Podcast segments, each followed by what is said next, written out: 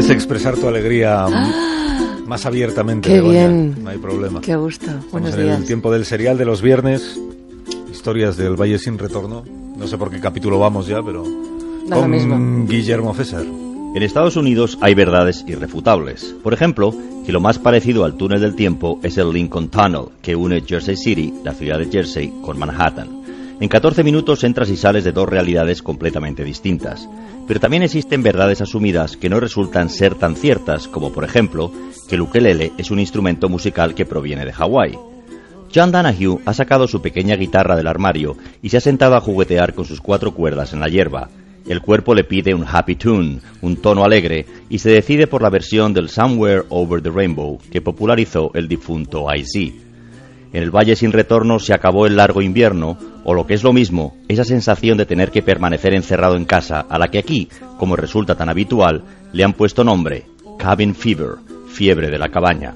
Hay que celebrar que por fin uno puede sentarse afuera y practicarlo lo máximo posible antes de que lleguen los mosquitos en un par de semanas.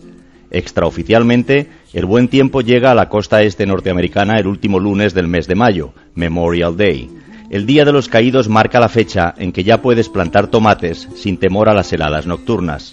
Se desempolvan los palos de golf, reaparecen las bermudas y las chanclas, y las inmobiliarias suben los precios aprovechando que las propiedades lucen mejor con los magnolios, los rododendros y las azaleas en flor. Además, Memorial Day, como cae siempre en lunes, trae uno de los pocos puentes con que cuenta el currante norteamericano.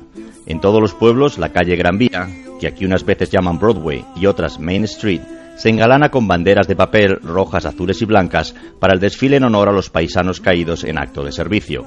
La policía local, los voluntarios del cuerpo de bomberos, los jueces de paz, los veteranos de guerra, las Girl Scouts, la banda escolar, los granjeros, las chicas del equipo de remo, los chefs de los restaurantes, todo el que tiene uniforme desfila, tira caramelos y recibe el aplauso de sus vecinos. La fiesta va de respetar la muerte como un sacrificio necesario para posibilitar la nueva vida. Así que pasado el desfile, que siempre cierra alguien de origen irlandés que sabe tocar la gaita, hay ganas de juerga. En los jardines hiermen las barbacoas. Norteamérica ha descubierto el vino español y portugués y en las heladeras, junto a las cervezas, asoman botellas de verdejo, de viño verde y últimamente de bobal, la santa uva, tantos años maldita, de Utiel Requena. Esa misma noche los padres empezarán a duchar a sus hijitos con jabón de lavar los platos. Es la única forma de garantizar que el invisible aceite de las hojas del poison ivy, la hiedra venenosa que se mezcla con la inocente grama, se disuelve en el agua y no penetre en la piel de sus pequeños y les cree las pústulas que pican y pican y pican para el resto del verano. En Memorial Day, Estados Unidos se pone oficialmente de buen humor y le dura hasta Labor Day, el puente del Día del Trabajo, que ocurre el primer lunes del mes de septiembre y marca la vuelta al cole. Así que en el Valle sin Retorno, John Danahue tiene claro que esta noche lo que va a hacer con Cathy y sus amigos es Paint the Town Red, porque en inglés, cuando vas de marcha, no sales a quemar la ciudad, sino a pintarla de rojo.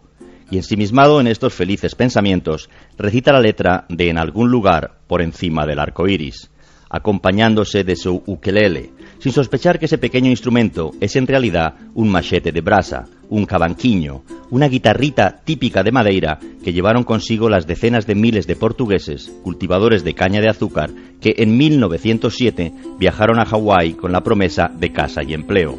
Los nuevos terratenientes norteamericanos se propusieron blanquear la mano de obra, así figura en los archivos, y se llevaron primero agricultores de Madeira y las Azores, y luego a 8.000 andaluces de Granada y Málaga, que cultivaban caña para el Marqués de Larios. Se fueron familias enteras, 55 días de travesía. El canal de Panamá estaba en obras y había que sortear el Cabo de Hornos. En cada barco morían una media de 55 y nacían una media de 20. Como casi siempre, como cada Memorial Day, la vida intentaba compensar a la muerte. El viernes que viene más. De Por Dios. Esto me pasa por hablar y decir, ¿qué, qué dirían los críticos el día que se estrenó Casablanca? Pues me acaba de mandar un oyente la crítica que publicó el New York Times. ¿Y qué decía? ¿Qué decía? siguiente. Bueno, pues decía que estaba bien la... la-. Un melodrama Vaya, vaya. Decía, en breve diremos que Casablanca es una de las películas más eh, fascinante y Ah, cáustica que se ha estrenado este año.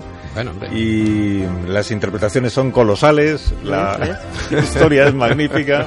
Bueno, pero esta es una crítica, seguramente hubo otras que no coincidan con... Os tenéis que ir entonces. Nos tenemos que ir, no hemos hablado de la pitada. Qué pena. Para la semana que viene, entonces.